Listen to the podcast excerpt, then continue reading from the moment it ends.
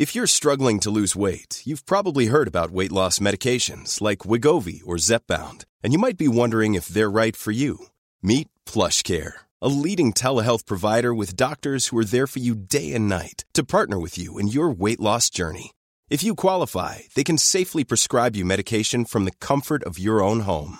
To get started, visit plushcare.com slash weight loss. That's plushcare.com slash weight loss. plushcare.com slash weight loss. Louis. Nova Quand j'ai pas besoin de parler, en fait, je parle pas spécialement. C'est-à-dire que, oui, dans un cadre amical, j'aime bien discuter. Enfin, je suis pas non plus complètement euh, transparente ou en retrait, mais dans un contexte où je ne connais pas les gens, euh, par exemple dans un groupe euh, nouveau, euh, clairement, je suis vraiment une des personnes les plus discrètes et les plus en retrait. Donc c'est vrai qu'il y a ce, cette différence et souvent, euh, il m'est souvent arrivé d'être dans des groupes de personnes inconnues et euh, d'avoir des gens parmi parmi ces personnes qui découvraient après coup mes activités professionnelles et qui étaient franchement estomaqués parce qu'ils s'étaient rendu compte que j'en avais jamais fait mention, que j'étais restée voilà assez assez en retrait ou très discrète sur sur mes activités professionnelles en tout cas sur leur, euh, euh, leur visibilité.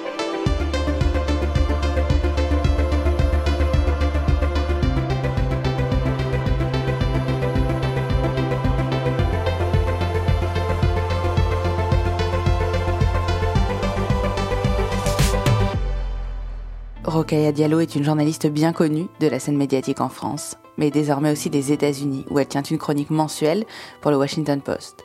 Elle explore tous les formats, des plateaux télé populaires comme Balance ton poste, à ceux plus statutaires de LCI.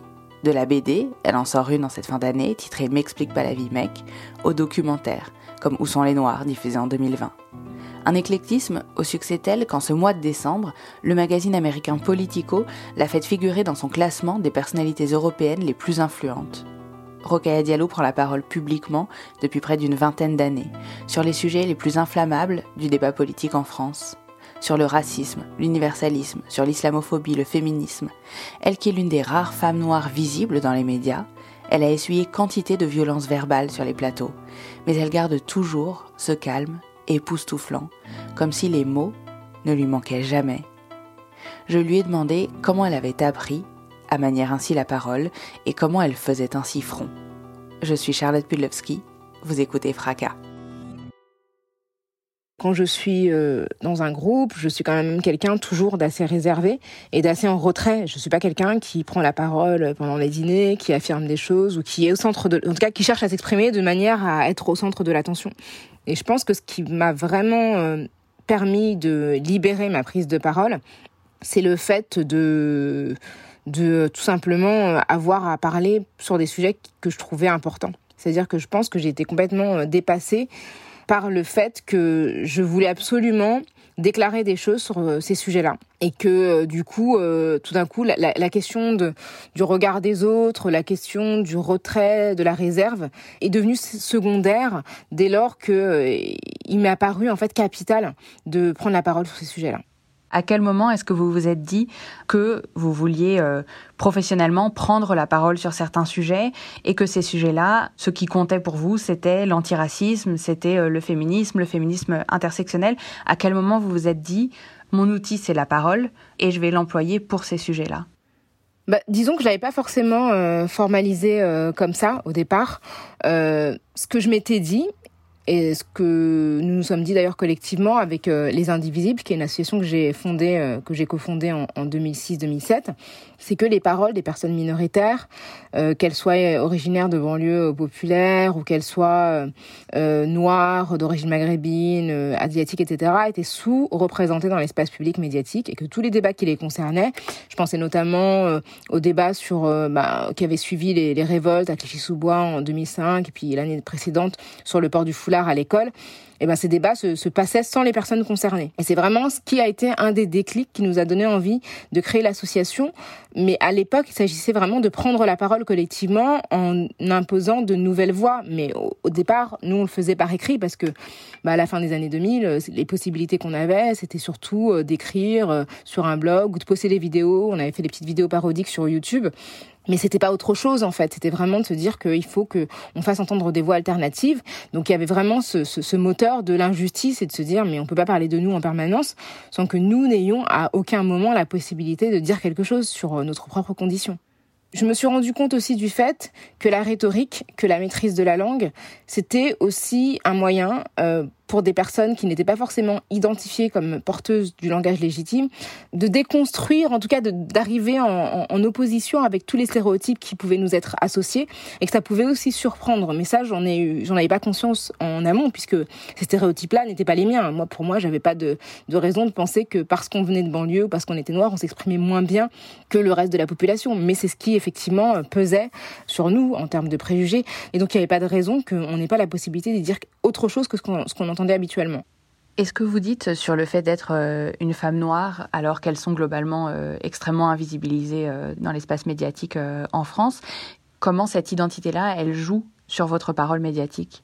Alors, je pense qu'on coupe la parole en fait à toutes les femmes et que je crois que ça se voit pour ce qui me concerne parce que je suis une des rares à signifier le fait qu'on me coupe la parole et à reprendre la parole en disant cessez de me couper la parole, je tiens un propos. Généralement, en fait, ça se fait de manière quasi invisible parce qu'il n'y a pas vraiment de marquage de cette prise de parole euh, ostensible et, euh, et, vraiment euh, qui interrompt de manière successive. Donc je pense, enfin en regardant les débats, je suis aussi souvent la seule femme autour de la table, donc ça joue. Après c'est difficile de faire la frontière entre ce qui se joue parce que je suis une femme et ce qui se joue parce que je suis aussi une personne noire.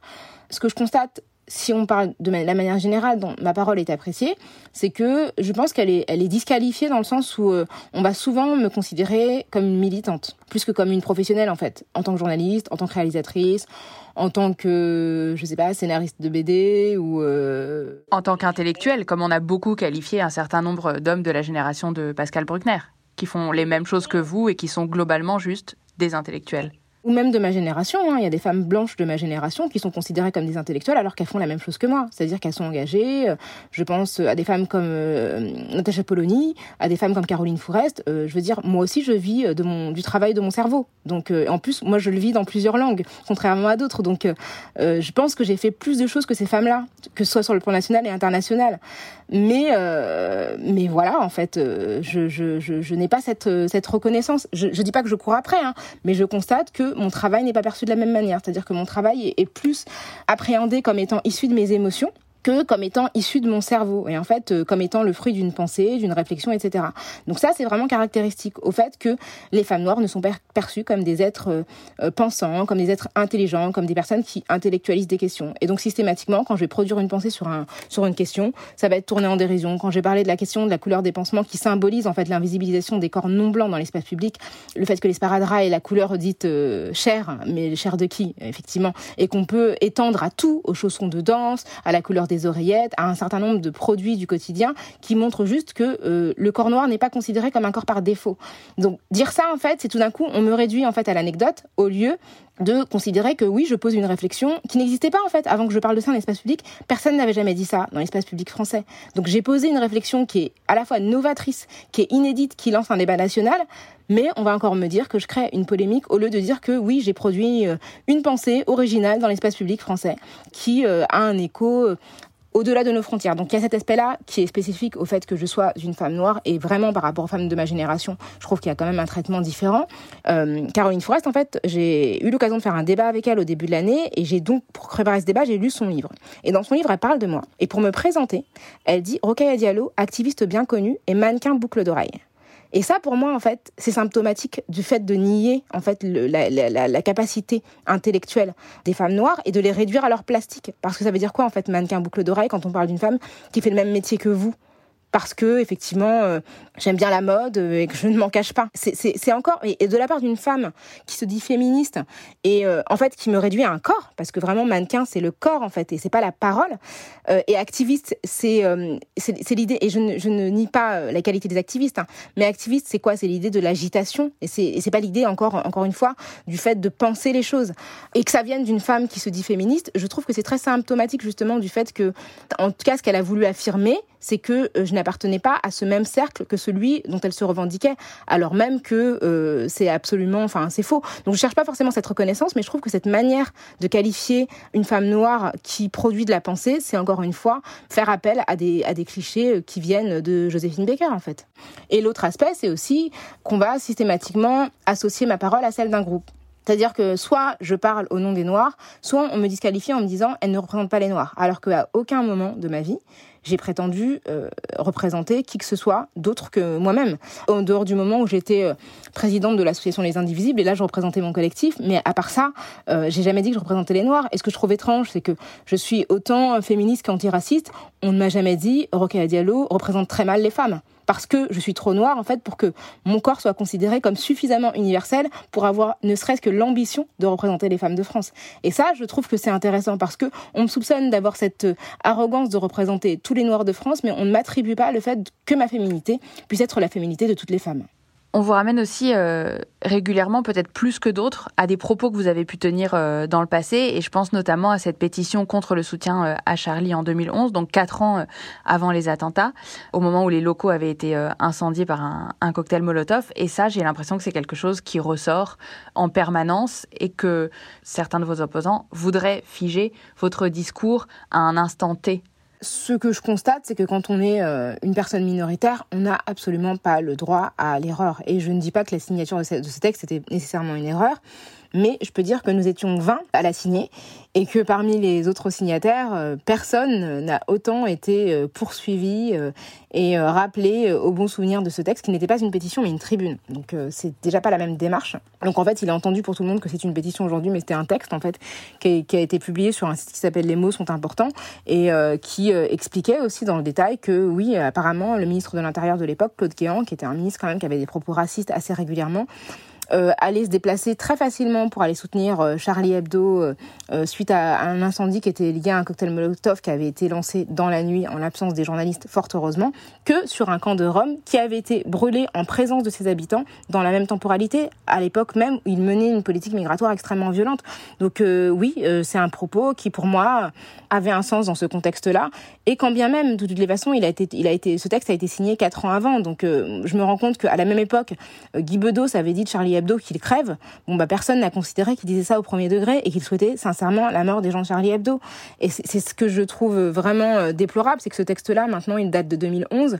On va être en 2021 et je pense que si je suis toujours là dans l'espace public, j'en sais rien, mais en 2031, on en parlera encore. Et en fait, quelles que soient les choses que j'ai fait dans le passé, c'est toujours euh, retourné comme quelque chose de négatif. Par exemple, j'ai interviewé Dieudonné dans le cadre de mes activités parce que je faisais une émission sur l'humour et les limites de l'humour. Bah oui, j'ai le droit d'interviewer Dieudonné, c'est mon travail de journaliste. Tout le monde l'a il a été reçu chez Frédéric Tadei, Eric Nolot a signé un livre avec Alain Soral, voilà. Mais moi, forcément, si j'interviewe Dieudonné, c'est nécessairement parce que j'ai la possibilité d'avoir aucune distance avec lui. Et j'ai aussi interviewé euh, euh, Christine Boutin, et là, bizarrement, comme c'est une femme blanche, bien que conservatrice et euh, clairement homophobe, ça me le ressort pas. Parce que, euh, je sais pas, parce qu'on se dit pas qu'il y a une complaisance, parce qu'on n'a pas la même couleur de peau, parce qu'elle est clairement de droite, etc., etc. Donc, c'est assez bizarre de voir comme on essaie de m'associer à des camps et, et on surtout, on ne, j'ai absolument aucun droit à l'évolution. C'est-à-dire si j'avais tenu des propos sur lesquels je souhaitais revenir auparavant, ou si je tiens des propos sur lesquels je me suis expliqué, ce texte que j'ai signé en 2011, je pense que j'en ai parlé partout, y compris dans un portrait quand même qui a fait la une de M, le magazine du Monde. Donc je pense que c'est quand même quelque chose de très mainstream. Et ben malgré ça, on va toujours me redemander pourquoi j'ai signé ce texte et comment, alors que j'ai délivré une explication extrêmement claire, quoi. Donc euh, c'est oui, c'est ça, c'est que on est toujours associé à des clichés, à des à des faits passés dont on ne peut jamais se défaire. On n'a pas, la possibilité, on a une image figée dont on peut jamais, jamais, jamais se défaire.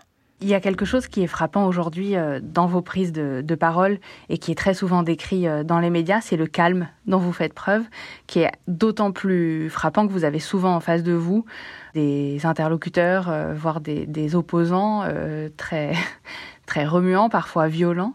Comment il est arrivé ce calme-là? Est-ce que ça, a toujours été votre, votre manière de, parler et de débattre ou est-ce que c'est une stratégie que vous avez mise en place progressivement pour pouvoir euh, prendre la parole et être entendu? Je me suis aussi découverte sur ce plan-là dans l'exercice du débat notamment. Et il n'y a aucune stratégie dans ma manière de prendre la parole ou de recevoir la parole agressive. Je suis d'un tempérament calme en fait au quotidien. Je suis pas quelqu'un qui m'énerve souvent. Euh, de manière générale, je suis pondérée. Et c'est vraiment mon caractère.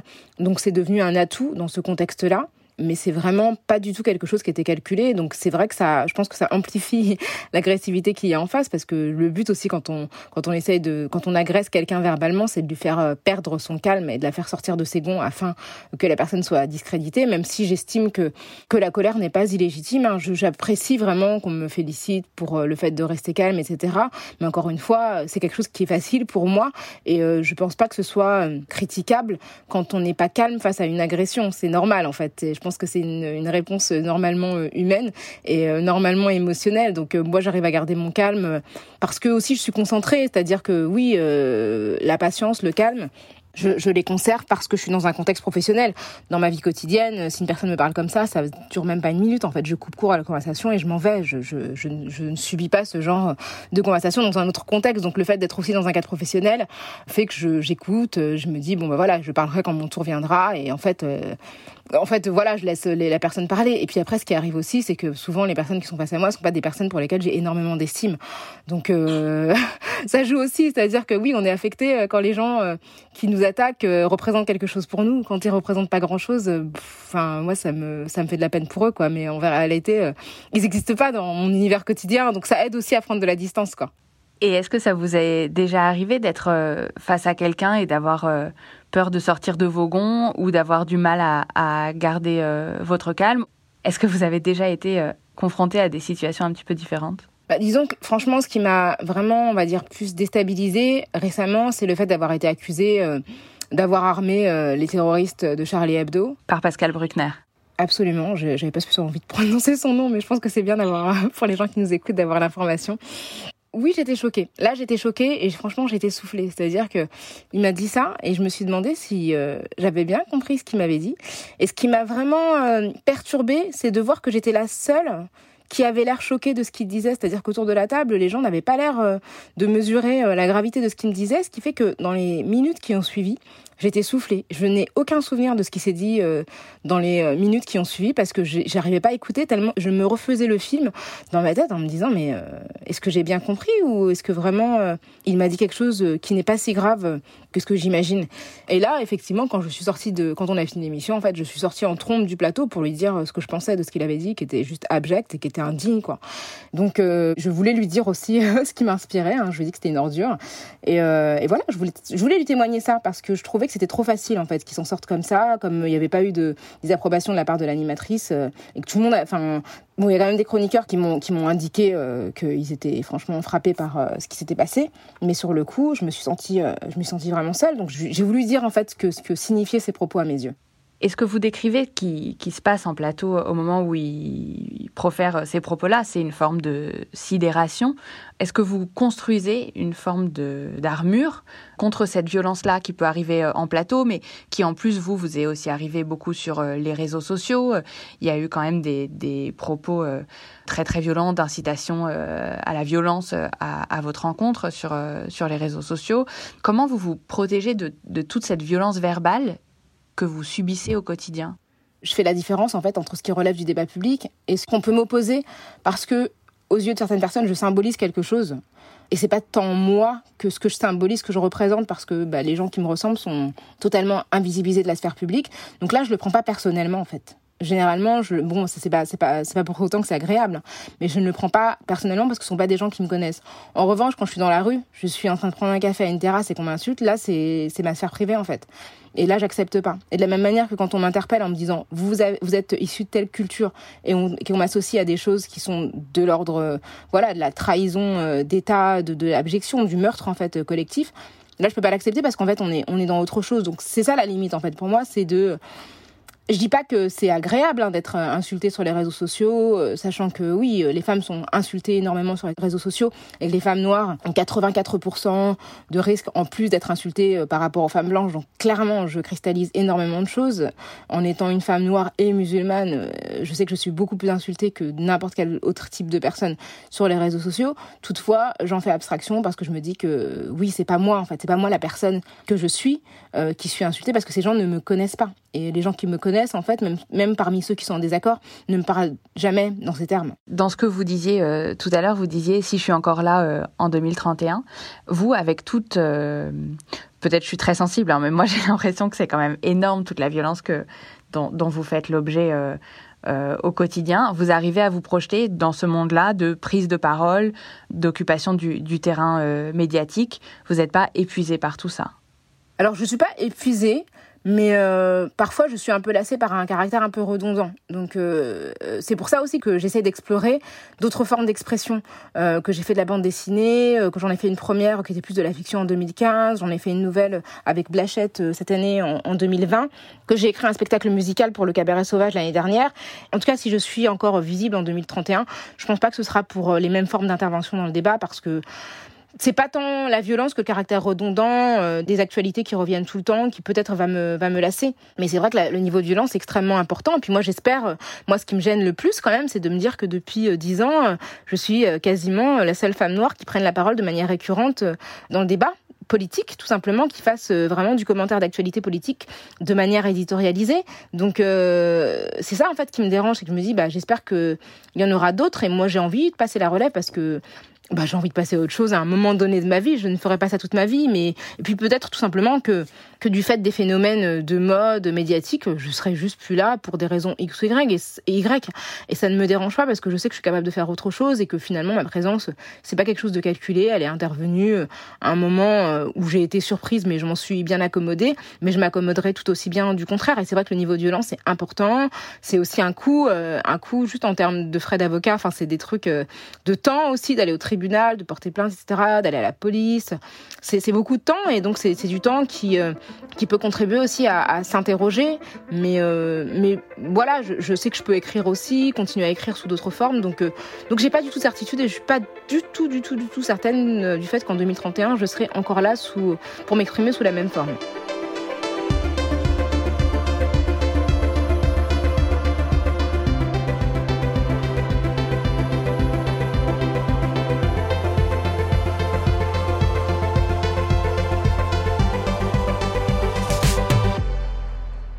Rokhaya Diallo publie M'explique pas la vie mec, co-signé avec Blachette aux éditions Marabule. Cet épisode de Fracas a été monté par Lucille Rousseau-Garcia, réalisé et mixé par Malo Williams. La musique a été composée par Valentin Fayot. Fracas est un podcast produit par Louis Média et Radio Nova. Si ce podcast vous plaît, je vous invite à aller commenter sur Apple Podcast, à en parler autour de vous et à découvrir nos autres podcasts, Passage, notre podcast d'histoire vraie, le Book Club sur la littérature ou Travail en cours sur les bouleversements du monde du travail. Et si vous voulez soutenir Louis et nos projets, vous pouvez vous abonner au club louismedia.com slash club. À très vite.